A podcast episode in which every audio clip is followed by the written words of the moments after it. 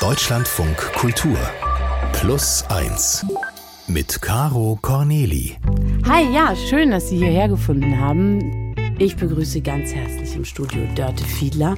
Du hast uns eine Geschichte mitgebracht und diese Geschichte handelt von Gülsüm. Worum geht's? Ja, also in Gülsüms Geschichte geht es unter anderem darum, wie eng ihre persönliche Biografie, ihre Kindheit und Jugend letztlich auch mit den politischen Entscheidungen der Bundesrepublik Deutschland und der Türkei verwoben sind, im Besonderen eben der Entscheidung der beiden Staaten miteinander 1961 ein Anwerbeabkommen für Arbeitskräfte zu schließen.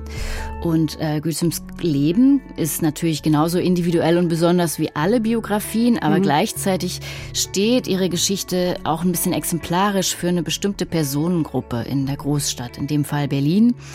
Sie steht also für die Erfahrung der sogenannten zweiten Generation, also der Kinder, deren Eltern in die BRD als Gastarbeiter und Gastarbeiterinnen angeworben worden sind. Natürlich waren wir Gastarbeiterkinder. Es hieß ja überall Gastarbeiter. Es hat man uns schon spüren lassen. Wir waren die Ausländer. Ich meine, ich habe ja keine blonden Haare, ich habe keine blauen Augen. Ich sehe nun mal anders aus. Natürlich bin ich anders. Ich bin fremd. Das haben wir immer wahrgenommen. Das hat, dieses Gefühl hat uns niemand abgenommen. Heute noch. Ist egal, wie gut ich die Sprache kann, wie ich mich äh, verbal auseinandersetzen kann, äh, wie ich mich für meine Rechte einsetzen kann. Äh, das ist völlig egal. Ich bin eben anders. Also das ist Gülsüm Kaya Müller, wie sie mit vollständigem Namen heißt. Und ich habe für den Anfang mal einen kurzen Liedausschnitt mitgebracht. Ähm, ein Lied des türkischen Sängers Cem Karaca, der das Dilemma der Gastarbeiter und ihrer Familien ziemlich gut abbildet, wie ich finde. Es wurden Arbeiter gerufen, doch es kamen Menschen an. Man brauchte unsere Arbeitskraft, die Kraft, die was am Fließband schafft.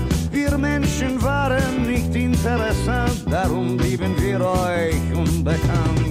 Ja, er, er bringt ziemlich auf den Punkt, finde ich. Ist eigentlich alles erstmal gesagt, was dann auch passiert ist, ja. Genau. Zu dieser Zeit. Aber wo fängt jetzt die Geschichte von Gülsüm an? Damit man sie sich vielleicht ein bisschen besser vorstellen kann.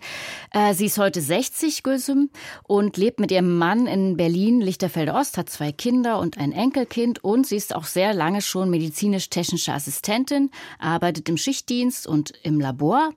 Und wir haben uns getroffen nach einem langen Arbeitstag von ihr in ihrer Wohnung ziemlich gemütliche Altbauwohnung voller Bücher und mit Blick ins Grüne. Und die Geschichte beginnt ähm, in der Türkei, in Mittelanatolien, 1963. Da wird sie geboren in einem kleinen Dorf. Ihre Eltern stammen beide aus bäuerlichen Verhältnissen und sie und ihre drei Geschwister, sie hat eine ältere Schwester und zwei jüngere Brüder, leben dort im Dorf zunächst noch alle zusammen in zwei Räumen. Einer zum Kochen, einer zum Schlafen. Es gibt einen großen Hof, da spielen die Kinder draußen. Und als Gülsüm etwa sechs Jahre alt ist, da bricht dieses dörfliche Familienidyll auf und sie muss das erste Mal umziehen oder wie sie das sagt, sie wird umgezogen, mhm. denn der Vater hat äh, Pläne für die Familie. Es ist das Jahr 1969 und er wurde wie viele andere türkische Männer angeworben, um in der BRD zu arbeiten in Berlin. Und die wirtschaftliche Situation zu der Zeit in der Türkei, in Anatolien, ist eben schwierig. Der Vater ist ungelernt und muss sehen, wie er die Familie ernähren kann. Und der Plan der BRD mit der Türkei ein Abkommen zur Anwerbung für ungelernte Hilfsarbeiter zu schließen, kommt ihm da quasi gelegen und er entscheidet, das als Chance für sich selbst zu nutzen. Und die Mutter, Gülsims Mutter, ist Analphabetin und weil sie die Dinge, die außerhalb des Haushalts erledigt werden müssen, da ist sie auf Hilfe angewiesen deshalb. Deshalb muss die ganze Familie und ihre drei Geschwister eben umziehen in die Nähe eines Onkels. In der kleinen Stadt, wo wir hingezogen sind, waren das auch wieder zwei Räume. Wir haben keinen eigenen Garten gehabt, aber eben, wir haben auf der Straße gespielt. Das war beengend. Wir haben wieder alle in einem Raum geschlafen mit meiner Mutter zusammen, selbstverständlich. Äh, Nichtsdestotrotz haben wir die Sonne gehabt. Und die Situation, wenn man aus dem Haus ging, eben wirklich frei, wir hatten keine Einschränkung. Das ist mir immer noch in, in Erinnerung geblieben. Das habe ich so empfunden. Dass wir waren frei. Ich habe sie dann gefragt, ob sie sich erinnern kann, wie und ob ihre Eltern ihr und ihren Geschwistern mitgeteilt haben, dass der Vater denn von nun an weg sein wird im Ausland, also weit weg? Nein, natürlich nicht. Es war nicht erforderlich. Das war eben die Entscheidung des Vaters. Es war einfach so und wir haben das zu akzeptieren gehabt. Wir haben das so hingenommen. Papa war eben nicht da. Ja, Gülsüms Vater träumt davon, wie viele, in Deutschland schnell Geld zu verdienen und es dann in die Heimat zurückzubringen. Ziel meines Vaters war immer schon eben Geld verdienen. Haus kaufen, Haus bauen und äh, er wollte nur zwei Jahre bleiben. Also Gülsüms Vater arbeitet in Berlin-Neukölln bei Eternit in einer Fabrik, die Asbestplatten, also diese gewellten Dachplatten und auch Asbestrohre herstellt. Als Gastarbeiter wurden ja bevorzugt ungelernte Arbeiter angeworben und die bekommen dann die Jobs, die dringend gemacht werden müssen und die die Deutschen vielleicht auch, ja, nicht so gerne selber mhm. machen wollen. Wobei, das ist jetzt eine Spekulation von mir, darüber habe ich jetzt nicht geforscht. Man stellt dann aber irgendwie fest, dass es sich nicht rentiert, die Gastarbeiter erst anzulernen und sie dann nach zwei Jahren wieder wegzuschicken. Das war im Anwerberabkommen so festgehalten. Man merkt aber eben, da sind sie gerade mal richtig angelernt und ähm, das macht irgendwie keinen Sinn. Das ja. ist nicht rentabel. Und deswegen wird 1970 auch wieder eben eine politische Entscheidung, das Anwerbeabkommen geändert. Die Aufenthaltsdauer wird verlängert und die Gastarbeiter dürfen ihre Familien nachholen. Und diese politische Entscheidung hat eben auch wieder eine direkte Auswirkung auf die Familie Kaya, also auf Gülsüms Familie. Denn auch ihr Vater will die Familie nach Berlin holen. Gülsüm ist inzwischen acht und ich habe sie gefragt, ähm, wie sie das denn als Kind aufgenommen hat, was sie sich vorgestellt hat mhm. unter Deutschland. Ich weiß wie heute noch, äh, dass mir immer wieder durch den Kopf ging, äh, wie mögen die Deutschen denn leben? Was mögen sie essen? Wie werden sie aussehen? Das hat mich schon beschäftigt, aber das konnte mir ja keiner erzählen. Auf die Frage wie leben denn die Deutschen? Wie sehen die denn aus? Und er meinte, ja, so wie du und ich natürlich, weil es sind auch Menschen. Ja. Genau, also eine richtige Vorstellung davon hat sie nicht und wie lange sie bleiben werden, wie ihr Alltag aussehen wird, ob sie wieder zurückkehren werden und wann, das bleibt für sie ungewiss. Ja, und, liegt eigentlich so ein bisschen in den Händen der Bundesrepublik Deutschland, was denen als nächstes einfällt. Ja, irgendwie könnte man das perspektivisch schon auch so betrachten. Natürlich mhm. nicht nur. Ja, ja, die klar. individuelle Entscheidung der Familie äh, spielt natürlich auch immer eine Rolle, aber in gewisser Weise gibt es da sowas wie eine Fremdbestimmung, mhm. mit der sie irgendwie umgehen müssen, jeweils als Familie. Und Gülsums Vorstellung ähm, ist eigentlich erstmal eine, wenn sie darüber nachdenkt oder wenn sie sich erinnert, was Deutschland äh, für sie bedeutet hat, eher eine abenteuerliche. Also mhm. für sie war das eher die Freude, mit dem Vater wieder zusammenzuleben, stand für sie im Vordergrund. Denn den hat sie zwei Jahre fast überhaupt nicht gesehen. Wenn der zu Besuch kam, brachte der Bananen mit und Ananas aus der Dose. Das kannte Gülsüm gar nicht. Und diese Eindrücke, die haben sich natürlich mit ihrem Bild von Deutschland irgendwie vermischt. Und die Reise, die konkrete Reise, die beginnt dann auch erstmal wie eine Vorbereitung für ein Fest, denn sie werden herausgeputzt, ja, sie werden so ganz hübsch angezogen, Zöpfe werden geflochten und so weiter. Und dann geht's los im Autobus, Frühjahr 1971. Die Familie verlässt ihr Zuhause bei schönstem Sonnenschein. Wir fuhren nach Istanbul und in Istanbul haben wir in einem kleinen Hotel übernachtet. Ich war so aufgeregt, dass ich nicht schlafen konnte. Alle schliefen. Ich stand auf und habe vom Fenster rausgeschaut. Und das war das war wie in einem Märchen. Es war alles beleuchtet. Sowas kannte ich nicht. Früher, wenn ich rausgegangen bin, war alles dunkel, duster. Ja? Diese Straßen, wenn man von oben geguckt hat, Straßenlaternen sahen aus wie Perlenketten. Dieses Bild vergesse ich nicht. Ja. Sie und ihre Mutter und auch ihre ältere Schwester und die Brüder, die waren bis dahin nämlich noch nie verreist in ihrem ganzen Leben. Sie erzählt mir auch, wie sie dann am Flughafen zum Beispiel das erste Mal Rolltreppe gefahren ist und was sie für, ein, ja. für einen Horror hatte und nicht Gefressen fahren wollte. zu werden von diesem Ja, Monster. genau. Also die, die ja. Gruseligkeit, die so eine Maschine wie eine Rolltreppe haben kann. Im Flugzeug ist sie dann irgendwann eingeschlafen, hat sie erzählt. Und als sie wieder aufgewacht ist, waren sie direkt am Tempelhofer Flughafen mit riesigen Gebäuden, die eher schockierend schockierend waren. Mhm. Und von dort geht es eben direkt weiter mit dem Taxi nach Kreuzberg. Ja, zweiter Hinterhof. Es war alles dunkel, kein Licht, kein Tageslicht, obwohl es tagsüber war. Und ich weiß noch, dass ich mich umgeguckt habe. Alle Seiten waren Gebäude, Gebäude, Gebäude. Das kannte ich gar nicht. Und wo war die Sonne? Wo war der Tag? Der Tag ist, war nicht da, der Tag. Ich musste den, den Kopf so richtig in den Nacken legen und nach oben gucken. Es tat mir weh, nach oben zu gucken, um den Himmel zu sehen. Und dann eben Seitenflügel rein und wir sind hoch in die dritte Etage. Und ich weiß noch, das erste, was meine Mutter machte, war die Tasche hinzuschmeißen, sich auf dem Sofa zu setzen und fing an zu heulen. Wo hast du mich hingebracht? In diese düstere Gegend. Wie soll ich hier leben? Wie sollen wir hier leben? Sie landen also im schönen Deutschland, im grauen Berlin, im zweiten Hinterhof, Seitenflügel, in einer Einzimmerwohnung mit Küche, Kachelofen und klohalbe Treppe. Das war das Einzige, was der Vater finden konnte, denn die Gastarbeiter hatten eben nicht die Freiheit zu entscheiden, in welchem Gebiet von Berlin sie leben möchten. Das war beschränkt auf bestimmte Gegenden.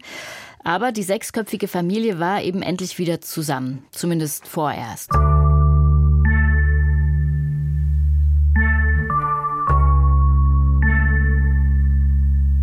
Wie ging das denn dann weiter mit dieser wiedervereinten Familie Dörte? Ja, also die Kinder kommen erstmal relativ schnell klar. Sie finden schnell Freunde, denn im Haus sind noch viele andere Familien aus der Türkei untergebracht. Nur mal so zur Einordnung, äh, zu, die Zahl der ausländischen Beschäftigten insgesamt verneunfachte sich zwischen 1960 bis 1973, also der angeworbenen Gastarbeiter aus den unterschiedlichsten Ländern, von 280.000 auf rund 2,6 Millionen. All diese Neuankömmlinge wohnen mehr oder weniger in denselben Gebieten und die Kinder erkunden also langsam Hof und Straße mhm. und bleiben aber irgendwie unter sich die ganze Zeit. Sie werden auch in eine rein türkische Klasse eingeschult, in einem Extragebäude und nur zweimal die Woche kommt eine Lehrerin und unterrichtet Deutsch. Ansonsten findet alles auf Türkisch statt. Ja, also Überschneidungen oder gar Integration sind irgendwie auch erstmal nicht vorgesehen. Mhm. Wir, wir, kannten wirklich kein deutsches Kind. Ich kann mich erinnern, das erste deutsche Kind, was ich kennengelernt habe, ist nach unserem Umzug auf der Straße. Eine Blonde. Die hatte auch einen Hund. Ich weiß nicht mehr, wie, wie sie hieß, ihr Name. Wir haben zusammen gespielt. Aber auch da kamen wir in ein separates Gebäude. Ja, genau. Man hat es kurz gehört. Sie sind dann umgezogen in eine anderthalb Zimmerwohnung, immer noch klein. Aber insgesamt war es für die Familie Kaya total schwierig, zusammen zu bleiben. Der Traum vom eigenen Haus in der Heimat rückt auch in total weite Ferne, denn der Vater muss feststellen, dass das Geld, was er bei Eternit verdient, zwar gereicht hat, um die Familie zu ernähren, solange sie noch in der Türkei waren, aber eben nicht als Lebensunterhalt reicht in Berlin. Dann hat Papa gesagt, äh, ja, wir kommen mit dem Geld nicht aus. Ich habe mir das anders vorgestellt. Ich werde euch wieder in die Türkei schicken. Hat meine Mama gesagt, nee, das machen wir nicht. Ich lass mir nicht sagen, sie ist nach Deutschland gegangen und hat sich nicht anpassen können. Das war ihre, ja, ihr Problem, alles andere nicht. Gülsum hat mir erzählt, dass ihre Mutter, die sich quasi immer den Entscheidungen des Vaters angepasst und gefügt hat, hier deutlich ihre Stimme erhoben hat und sich irgendwie gewehrt hat. Sie sucht sich dann ebenfalls Arbeit, findet welche als Schneiderin in einer Textilfirma. Das bedeutet aber eben für Gülsüm und ihre drei Geschwister, dass beide Eltern rund um die Uhr arbeiten und kaum Zeit für sie haben. Und es gibt eben keine, es gibt keine Kinderbetreuung. Hm. Für größere Kinder greift da die Schulpflicht. Aber die kleinen Kinder, für die gibt es überhaupt keine Angebote. Wir sind ja immer noch Anfang der 70er Jahre. Die gab es also auch nicht für die bundesdeutschen anderen Familien und schon gar nicht für die Gastarbeiter. Hausfrauen gab es natürlich. Ja, genau. Es gab Hausfrauen. Hm. Aber in so einem Fall, was macht man denn da? Dann müssen sie das also erstmal privat lösen. Das kriegen sie auch erstmal hin. Das bedeutet aber eben, dass die beiden kleinen Brüder unter der Woche getrennt vom Rest der Familie bei einer Bekannten leben, also komplett dort leben. Die mhm. schlafen auch da und so weiter. Die sind nicht da und kommen nur am Wochenende nach Hause. Und der kleinste Bruder, Ahmed, der ist da gerade zweieinhalb ungefähr. Und dieses Modell geht aber auch nicht so lange gut. Der ältere Bruder wird dann eingeschult und Ahmed, der Kleine, da ist er etwa vier, der wird dann, weil eben irgendwie keine Lösung gefunden werden kann, zurück in die Türkei geschickt. Denn der Alltag ließ sich sonst nicht organisieren in Berlin und hm. Gülsims Mutter fliegt also mit ihrem kleinsten Sohn zurück in die Türkei und überlässt ihn dort in der Obhut seiner Tante. Wir waren ja nicht drei, wir waren eigentlich vier und der eine war nicht da. Er war nicht am Tisch mit uns. Das, ja, das hat uns gefehlt. Ich weiß natürlich nicht, wie, was meiner Mutter durch den Kopf gegangen ist, wie sie sich gefühlt hat. Bestimmt hat sie Trennungsschmerzen gehabt, klar. Aber es wurde einfach so bestimmt und so einfach so gemacht. Meine Mutter war nicht glücklich in der Zeit. Ja, ich habe vieles, vieles erst später verstanden, natürlich. Ja, Güssum erzählt, dass das total gemischte Gefühle in ihr ausgelöst hat, denn es war irgendwie scheinbar alternativlos. Und so beengt, wie sie gelebt haben, bedeutete es für sie als Kind auch einfach ein bisschen mehr Platz zu haben. Also im Grunde hm. bleibt die Familie zerrissen, zerstreut. Aber in ihrem Alltag ist überhaupt gar kein Platz, um sich darüber Gedanken zu machen oder zu trauern oder wie auch immer, einfach wirklich dem nachzufühlen. Denn alle sind äh, sehr, sehr gefordert. Die Eltern arbeiten total viel und die Schwestern müssen funktionieren, den Haushalt machen, waschen, putzen, kochen, für die Schule lernen, auf den kleinen Bruder aufpassen.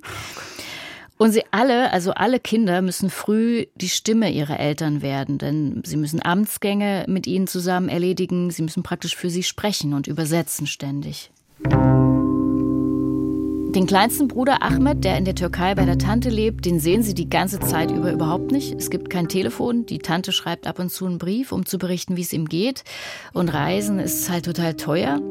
Und sie fahren eben auch nicht, also die gesamte Familie Kaya fährt nicht jeden Sommer in die Ferien, in die Heimat, wie viele andere mhm. Gastarbeiterfamilien. Ich glaube, das war doch üblich, aber bei ihnen geht das finanziell wohl auch nicht. Und als Ahmed dann ins schulfähige Alter kommt und die Betreuung in Berlin praktisch gesichert wäre, dann reist die gesamte Familie in die Türkei, der erste Urlaub überhaupt, um den kleinen Bruder abzuholen bei der Tante. Das ist 1975. Mhm. Gülsüm ist jetzt inzwischen zwölf und genau, sie fahren alle zusammen in die Türkei, aber diese Vollständigkeit als Familie führt leider keineswegs dazu, dass sie alle fortan harmonisch zusammenleben in Berlin. Denn der kleine Bruder Ahmed hat sich in der Zwischenzeit sehr ähm, an eine Art Einzelkinddasein gewöhnt. Die Tante hat ihn wohl in der Türkei ganz schön verwöhnt, wie mir Gülsüm erzählt hat, und er findet im Berliner Familienleben einfach nicht mehr seinen Platz. Wir fanden ihn lästig. Auch wenn es noch so ungerecht ist. In den Kinderaugen war er lästig in der Zeit. Er hat nie auf mich gehört, er ist durch die Gegend gezogen und ich hatte die Verantwortung. Er konnte sich nicht wieder in die Familie eingliedern. Wahrscheinlich haben wir ihn auch nicht voll aufgenommen. Also ich muss sagen, ich, wir haben ihn nicht voll aufgenommen. Das macht natürlich auch in uns etwas. Er war fremd. Ja, also Integrationsschwierigkeiten hüben wie drüben, könnte man sagen, hier ja. an allen Fronten. Ähm, und klar, weil er natürlich dort ein kleiner Prinz war und hier soll er jetzt wieder mit allen alles teilen, wird es äh, erstmal schwierig gewesen sein. Auf jeden Fall, ja. Wie ging es denn dann weiter für die Familie? Ja, das ist echt eine große Herausforderung für die Familie, die ja so einen äh, durchgetakteten Alltag hat. Und Ahmed lehnt sich auf. Gülsüm und die beiden anderen an Berlin gewöhnten Geschwister können ihm eben auch nur teilweise helfen, denn er kann ja auch die Sprache nicht. Er kommt nicht klar in der Schule, er ist störrisch und die Spannungen, die innerhalb der Familie dadurch entstehen, die spitzen sich so sehr zu, dass dann entschieden wird, dass der kleine Bruder, also Ahmed, am Ende der Grundschule, also etwa vier Jahre später, wieder zurück in die Türkei soll. Da ist er etwa 12, 13. Die Familie wird also wieder getrennt. Gülsum ähm, hingegen bewältigt ihren Schulalltag ganz allein und das ist anfangs sehr schwierig für sie. In der fünften Klasse wird sie als einzige von der rein türkischen Klasse in eine deutsche Klasse gesteckt. Später beurteilt sie das als große Chance und als ein Privileg, aber zunächst als Kind ist es für sie erstmal sehr erschütternd, denn es wird in der deutschen Klasse überhaupt keine Rücksicht auf sie genommen und es macht sie total einsam. Und für die Eltern zählt nur, das Kind ist in der Schule und gut, es hilft dir also keiner, sowohl bei den Hausaufgaben als auch bei anderen Sachen. Und mit den Fremdheitsgefühlen, dem Ausgeschlossensein, will sie ihre Eltern auch gar nicht belasten. In den großen Pausen bin ich natürlich zum Hof.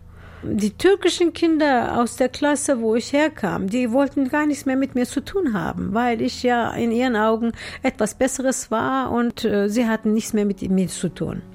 Die deutschen Kinder, die wollten auch nichts mit mir zu tun haben. Die wollten nichts mit mir zu tun haben, weil ich sie nicht verstanden habe. Ja, ich lache natürlich nachhinein äh, so drüber. Äh, ich war eigentlich eine arme Seele. Es hat mir sehr wehgetan, sehr wehgetan. Ja, das hat man ja schon echt oft gehört, ähm, dass Leute irgendwie überall sich fremd fühlen und ja, dass die Leute, die die ausschließen, das immer gar nicht so nachvollziehen können, nee. wie schmerzhaft das sein kann. Ja, das ist, glaube ich, ein Dauerdilemma, ne? das Gefühl, dass man nirgendwo richtig ist. Mhm. Ja, aber dennoch, also Gülsüm geht ihren Weg. Sie wird auch besser in der Schule und bekommt direkt eine Ausbildungsstelle als Arzthelferin. Aber das Familienleben an sich kommt nicht zur Ruhe, denn es passiert wieder was, wo in gewisser Weise die Politik Spuren im Alltag von der Familie Kaya hinterlässt. Erstmal wird Anfang der 80er Jahre der Vater arbeitslos. Er hat bis zu diesem Zeitpunkt die ganze Zeit bei Eternit gearbeitet. Und man muss sich kurz überlegen, schon 1973 verhängt Willy Brandt einen Anwerbestopp als Reaktion auf die weltweite Ölpreiskrise. Mhm. Und die BRD erlebt seit Anfang der 70er Jahre eine Rezession. Und im Laufe dieser Rezession steigt eben die allgemeine Arbeitslosigkeit und betrifft eben auch die Gastarbeiter, die ja alles mehr oder weniger ungelernte Kräfte sind. Für Gülsums Vater ist das ein totaler Schock. Er wird ziemlich depressiv und spricht immer häufiger davon, dass er zurückkehren will in die Türkei. Und dazu muss man wissen, dass sich die BRD auch echt mächtig ins Zeug gelegt hat, um den Anreiz zu erhöhen, damit die Gastarbeiter wieder zurückgehen zu diesem Zeitpunkt. Es wurden da verschiedene Förderungen, von Kritikern wurden die auch Abschiebeprämien genannt, bereitgestellt. Alle unter dem Begriff Förderung der Rückkehrbereitschaft von Ausländern. Also beispielsweise war das sowas, dass äh, Arbeitnehmerbeiträge zur Rente auf einmal ausgezahlt wurden. Aber im Gegenzug mussten sie auf alle anderen Rechte, eben zum Beispiel auch auf die Arbeitgeberanteile, verzichten und ebenso auf alle anderen Rechte, zum Beispiel auch auf zukünftige Aufenthaltserlaubnisse. Es ist im Grunde wieder so wie in dem Song, äh, wir wollten Arbeiter haben, aber wir bekamen Menschen. Genau, also ja. um die Menschen wollte man halt dann ja. letztlich doch nicht so richtig. Äh, und zu diesem Zeitpunkt arbeitet äh, Gülsüms Mutter nicht mehr, denn sie hat noch ein weiteres Kind bekommen. Es gibt also noch ein neues Geschwisterchen.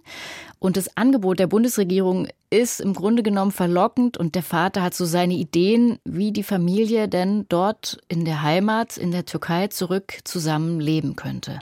Er hat einige Male uns vorgeschlagen, was, was meint ihr, dann wollt ihr mitkommen, wollen wir nicht zurück. Und sein Traum war, meine Mutter hatte damals eine Strickmaschine gekauft. Und er hatte inzwischen ein Haus bauen lassen in der Türkei. Und Papa wollte ihm zwei weitere Strickmaschinen kaufen, in der Türkei einen Laden eröffnen. Und wir, Mama und wir beiden Mädels, sollten da in diesem Laden eben stricken.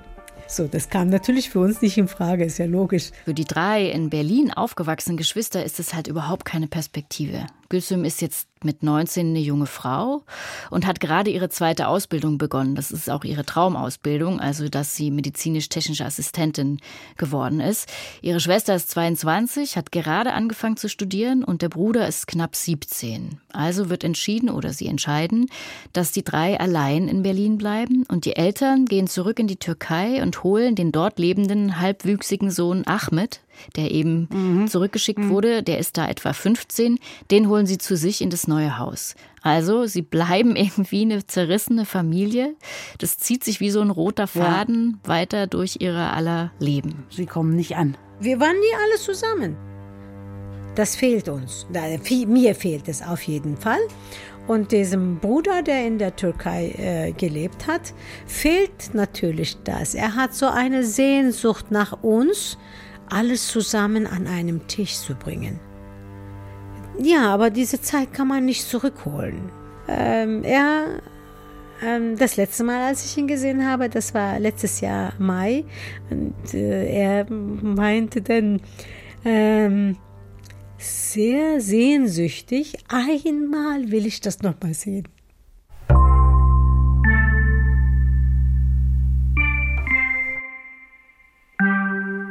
Ja, wie war denn Ihr Leben dann hier allein? Ja, es ist 1984, Westberlin, eigentlich eine total aufregende, wilde Zeit mhm. in Westberlin, aber die drei Geschwister haben keine Zeit für ein wildes jugendliches Leben. Sie organisieren sich allein, sind sich gegenseitig Familie, kümmern sich umeinander, leben zusammen wie in einer Art WG. Gülsum hat mir erzählt, dass das total schön war, dass sie da auch zum Beispiel das erste Mal eine Badewanne hatten in der Wohnung. Aber ihr Alltag ist total fordernd und sie sind auch beobachtet von den äh, türkischen Nachbarn und sind eigentlich noch disziplinierter als vorher fast, hat sie mir auch erzählt. Und sie möchte gern MTA werden und geht dafür tagsüber in die Schule Schule und am Nachmittag geht sie in die Praxis und arbeitet dort als Arzthelferin. Also Doppelschicht macht sie. Sie arbeitet total hart, lebt aber eben gleichzeitig trotzdem ein ziemlich selbstbestimmtes, eigenständiges Leben. Das genießt sie auch. Und ich habe sie gefragt, was sie denn denkt, wie und ob dieses Nicht-Zusammenbleiben, dieses Hin- und Hergerissensein als Familie ihr weiteres Leben denn noch geprägt hat. Das muss in meinem Unterbewusstsein äh, so eine Spur hinterlassen haben. Für mich war selbstverständlich, dass ich eine Familie gründen werde. Ich habe ziemlich schnell geheiratet.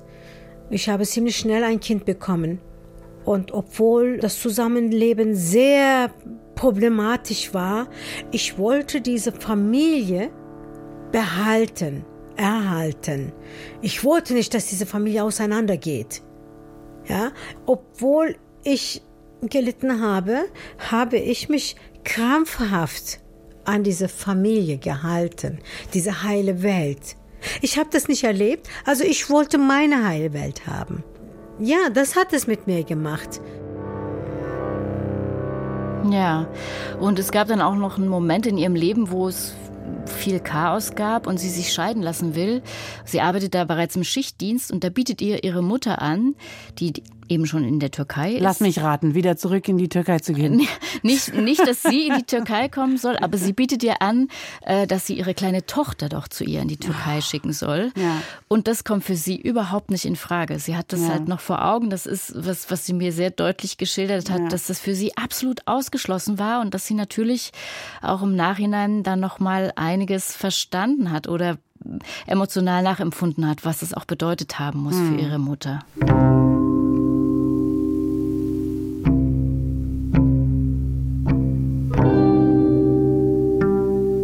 Das ist also komisch. Ich bin in West-Berlin in die Schule gegangen in den ähm, 90er Jahren und hatte schon um mich rum viele Leute mit türkischen Wurzeln, habe mich dann aber immer gefragt, warum kommt man irgendwie nicht zusammen? Und am Ende komme ich, glaube ich, auf drei Freunde, die sozusagen einen türkischen Hintergrund hatten, in der ganzen Kindheit, die ich in Berlin verbracht habe. Und das fand ich doch dann erstaunlich wenig, muss ich sagen. Ja, ich weiß auch ehrlich gesagt nicht ganz genau, wie diese Dynamik so zu erklären ist. Ich fand es nur sehr schräg, als ich mich jetzt vorbereitet habe auf die Geschichte, habe ich dann irgendwo gelesen, dass die, die Integrationsgeschichte praktisch der Gastarbeiter, gerade auch der türkischen Gastarbeiter, als Erfolgsgeschichte betrachtet wird. Das mhm. fand ich ziemlich schräg, die Aussage, weil das nehme ich auch nicht unbedingt so wahr. Genau, aber nochmal, ich wollte nochmal ganz kurz zu Gülsüm zurückkommen, weil ich finde, für das ist auch so absurd mit dieser Emanzipationsgeschichte, die sie hat und dass sie jetzt praktisch zu den Personen gehört, die unseren Staat maßgeblich und jetzt auch qua Begriff systemrelevant tragen. Ja, also ja. Das, das muss man ja auch mal sehen. Sie lebt jetzt mittlerweile mit ihrem zweiten Mann zusammen, der ist Deutscher, deshalb hat sie auch ihren Doppelnamen Kaya Müller und ist engagiert im türkischen Frauenverein und hat eben zu ihrer, zu ihren Geschwistern und ihrer Mutter und dem Bruder Ahmad in der Türkei engen Kontakt. Dieser Bruder lebt heute übrigens gemeinsam mit seiner eigenen Familie und der Mutter im ersparten Familienhaus.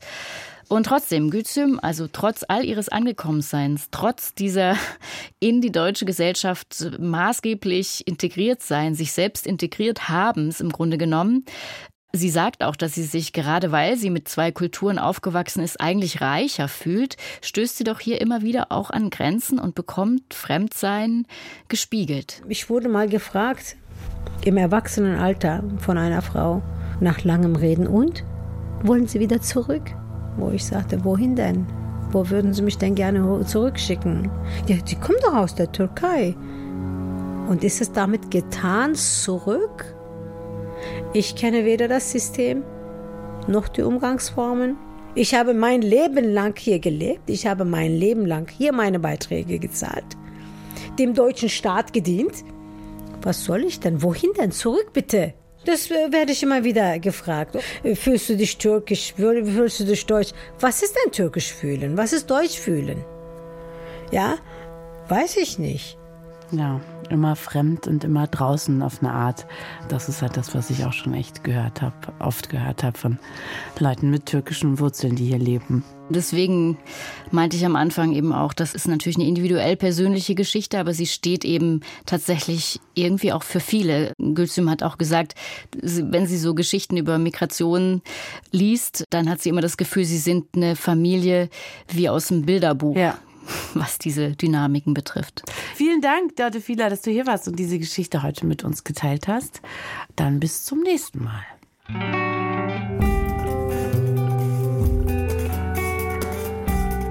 Das war's mit dieser Folge unseres Plus 1 Podcasts. Ich möchte allerdings an dieser Stelle Ihre ganze Aufmerksamkeit auf unsere zweite Folge in dieser Woche lenken, in der die Schauspielerin Esther Esche mein Gast war. Sie hat mit mir über das Älterwerden im Scheinwerferlicht und über ihre Kindheit in der DDR gesprochen. Im Film ist es eher so, dass du als Schauspielerin Rollen angeboten bekommst, die zehn Jahre älter sind als man selbst, um zu zeigen, dass eine 40-Jährige noch so jung aussehen kann. Mhm. Also als ich 30 war, habe ich auch schon Rollen angeboten bekommen, wo ich äh, hätte 40 sein sollen. Und wenn man halt die Filme sich anschaut, dann sind die, ja, die Frauen entweder sehr jung oder sie sind perfekt gealtert oder sie sind mhm. schlichtweg alterslos. Und in der Regel sind sie alle schön.